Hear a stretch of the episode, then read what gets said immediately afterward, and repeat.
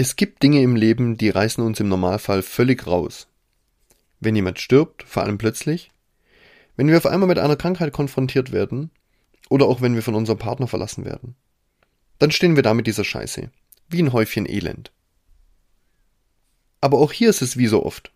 Wir haben selbst in der Hand, wie wir damit umgehen und vor allem, was wir jetzt damit machen. Mit meinem Mentor spreche ich zum Beispiel total oft über das Thema Sterben.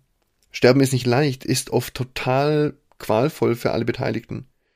Aber wenn man will, könnte man auch einen schnellen Tod als Erlösung sehen.